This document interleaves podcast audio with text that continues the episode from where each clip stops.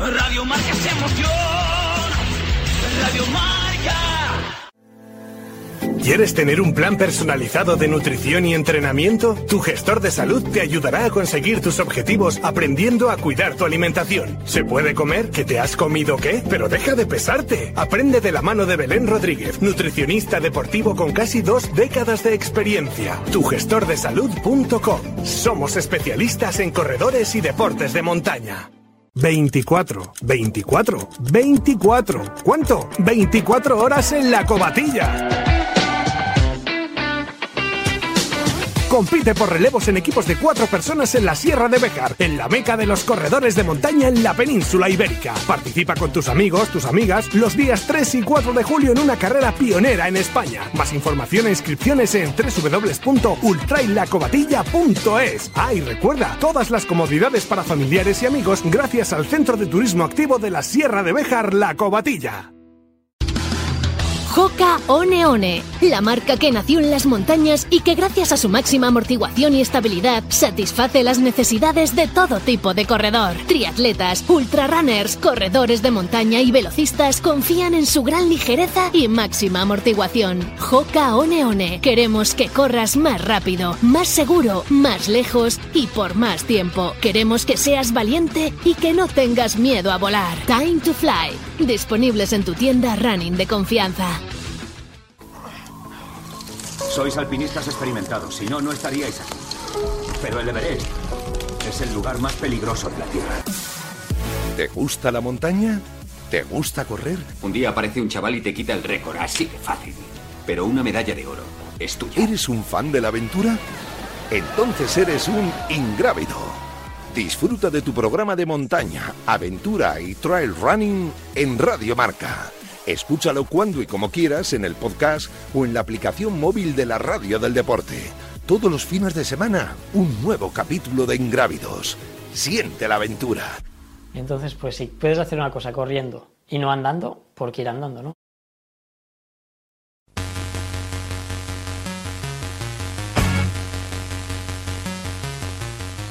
Tertulia en Ingrávidos.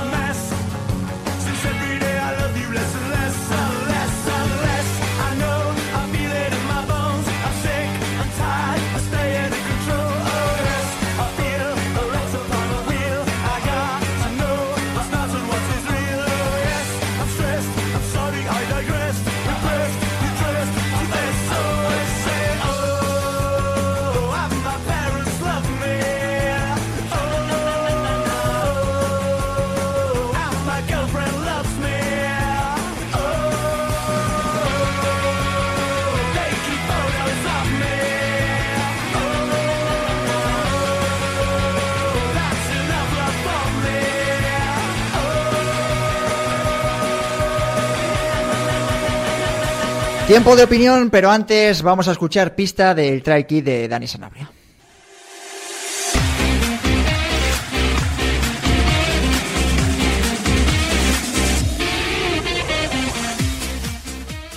Tercera pista, una de sus especialidades es la modalidad del kilómetro vertical.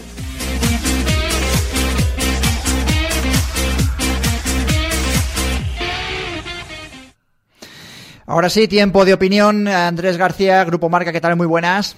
Hola, muy buenas. Fernando Pérez, El Correo de, de Bilbao, ¿qué tal? Buenas, bienvenido a Radio Marca. Hola, ¿qué tal? Muy buenas. a ver, vamos a hablar un poquito, lo adelantaba yo al principio del programa en la introducción, de que, bueno, pues eh, llevamos un mes prácticamente hablando de la temporada primaveral en el, en el Himalaya, eh, con todos los problemas que ha habido eh, ya sabidos de, relacionados con el coronavirus, la repatriación de los españoles, y lo último que habíamos hablado es, pues bueno, que Kilian Jornet había decidido quedarse eh, en el Himalaya eh, por su cuenta y riesgo e intentar hacer esos retos que él pretendía, que no sabíamos si era enlazar Lopse y Everest o Everest solo, pero esta misma semana pues eh, el propio corredor catalán junto con el deportista alemán David Gottler anunciaban que renunciaban a, a este reto. Así que os paso la patata caliente. Valoración, Andrés. Bueno, yo creo que lo hemos estado hablando, ¿no? Durante, como ya has dicho tú, estas semanas, lo que iba pasando en el Everest. Y no se estaban dando las condiciones adecuadas para un reto como el que pretendía Kilian. Ha sido una temporada, en cierto modo, muy, muy atípica. Primero salpicada por los numerosos casos de coronavirus, que hizo que la situación en el campo base no fuera como otros años y llevó, bueno, pues como comentamos aquí, por ejemplo, a Lechicón a decidir que se volvía, ¿no? Luego ha habido dos, dos ciclones que han eh, complicado mucho las cosas las últimas semanas de mayo, hasta, hasta el punto de que por primera vez en 15 años habían eh, alargado la, temporada primaveral hasta el 3 de junio. Entonces, todas esas circunstancias yo creo que motivaron pues que el, reto de Kilian eh, fuera muy complicado llevar a cabo. Incluso habían renunciado ya él y su último intento era por lo menos coronar la cima del Everest por la ruta normal ya que estaban allí, pero como ambos habían comentado, no, no se encontraron en las mejores condiciones posibles, quizá por todo lo que han ido padeciendo en este mes de, estancia allí en el Everest, ¿no? Quizás eso les ha llegado también a pasar factura. Fernando, valoración. No, estoy de acuerdo con, Andrés. Ha sido todo, ha sido un año muy atípico, ha sido todo muy raro. A mí lo que me ha sorprendido es, eh, pues cuando comunicaron que, que existían, que informasen de que habían eh, habían renunciado en el Collado Sur. Claro, dices, pues no me encaja, la ruta que tenían prevista y demás, no, el Collado Sur no entraba en ella, entonces a mí quizás ha sido un poco lo que más me ha sorprendido, ¿no? Que, y lo digo con, todos los respetos del mundo, ¿eh? muchas veces el, plantearse en, esas montañas, el, plantearse un, un proyecto eh, simplemente la valentía que demuestra eso ya, es suficiente. Pero que al final todo se quedase en un pegue por la normal eh, hasta el Collado Sur, pues, pues bueno, a mí la verdad es que me, ha dejado un poco frío, me ha dejado un poco frío.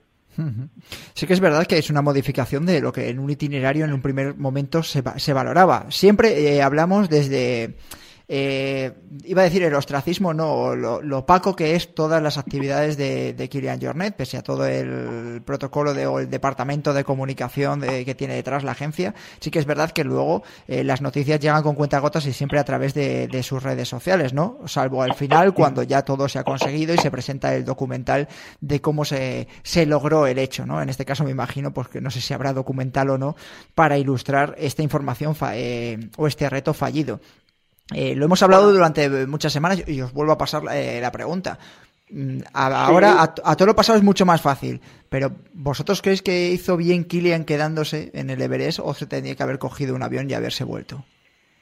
Bueno, yo creo que, que él ha estado hasta el último momento creyendo que era posible poner en marcha su, su reto que tenía en el Everest, es decir, su, su por ejemplo, comentabas tú uno de cómo comunicaba en redes sociales, cuando ahora ha comunicado eh, que acababa su, su, presencia allí en el Everest, eh, le ha sido claro al decir, bueno, el plan original que teníamos no lo podíamos llevar ya a cabo y por eso intentamos esta última ascensión al estar allí por el, por el Collado Sur.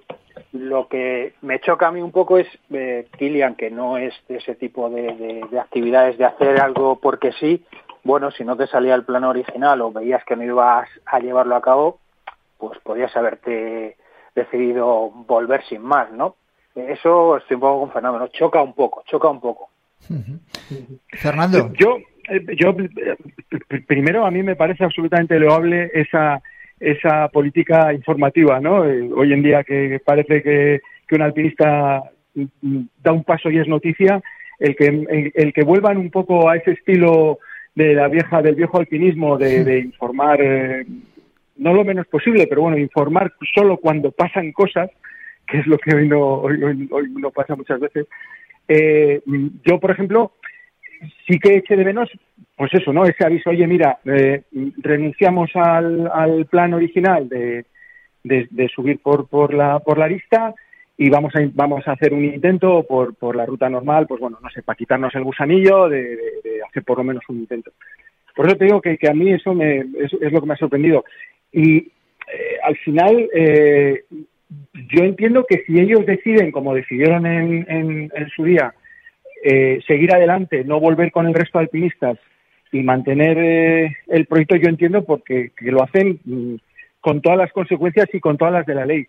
Eh, me gustaría mm, saber que nos explicasen por qué renunciaron al, al, al, proyecto al proyecto original. Eso sí que es lo que he echado un poco en falta. Uh -huh. Me imagino que llegarán noticias o nos lo contarán, o ya sea a través de sus propias redes o a través de, de entrevistas con distintos medios de, de, comunicación, por lo menos en el caso de, de Kilian Jornet. Eh, ¿Creéis eh, que volverá? Es decir, que volverá a intentarlo. Sí, yo, yo creo que sí. Yo creo que sí porque tiene metido entre ceja y ceja ese proyecto y yo me lanzo un poquito a la piscina, que creo que es el de encadenar el Everest y el 12. Ya estuvo en octubre del 2019, ahora esta incursión yo creo que no va a cejar en, volver a ir y volver a intentarlo. No sé si la, la primavera que viene, pero yo creo que sí que, que volverá. Sí, sí, totalmente de acuerdo, yo creo que sí. Eh, eh, eso, la espina clavada la tiene ahí, el, el, el Everest entre comillas con pruebas creo que es una asignatura que, que él se quiere se, se, se quiere aprobar a sí mismo eh, me pueden asaltar dudas un poco por la situación familiar, ¿no? Ya un segundo hijo, tal, no sé si eso le puede eh, hacer cambiar un poco la mentalidad, volverle un poco un poco más eh, un poco más conservador que por mi parte sería absolutamente respetable, pero yo sí que creo que sigue teniendo ahí una espinita que va a intentar seguir sacándosela. -huh. Bueno, precisamente a lo mejor eh, de conservador es el darse la vuelta a una cota de más de 8.000 metros eh, por el Collado Sur, ¿no? De, del Everest, ¿no? Que parece por lo menos desde, desde un punto de vista más ignorante, ¿no? De, de un mundo de, del mundo del alpinismo, da la sensación de que es bastante, es una decisión que podía haber tomado perfectamente Carlos Soria. Me imagino que coincidiréis. Sí, yo creo que esas son las decisiones que te llevan a distinguir entre las personas que cuando están ahí en la montaña llega un momento en el que se dan cuenta de hasta dónde pueden llegar y qué consecuencias puede tener forzar demasiado. Eh, gente, pues eso, como con el auto como Carlos Soria o el propio, en este caso, Kilian, creo que lo tienen muy claro, ¿no? Hay otras personas sin tanta experiencia que dan ese paso y luego se ponen en serios problemas a la hora muchas veces de, de extender.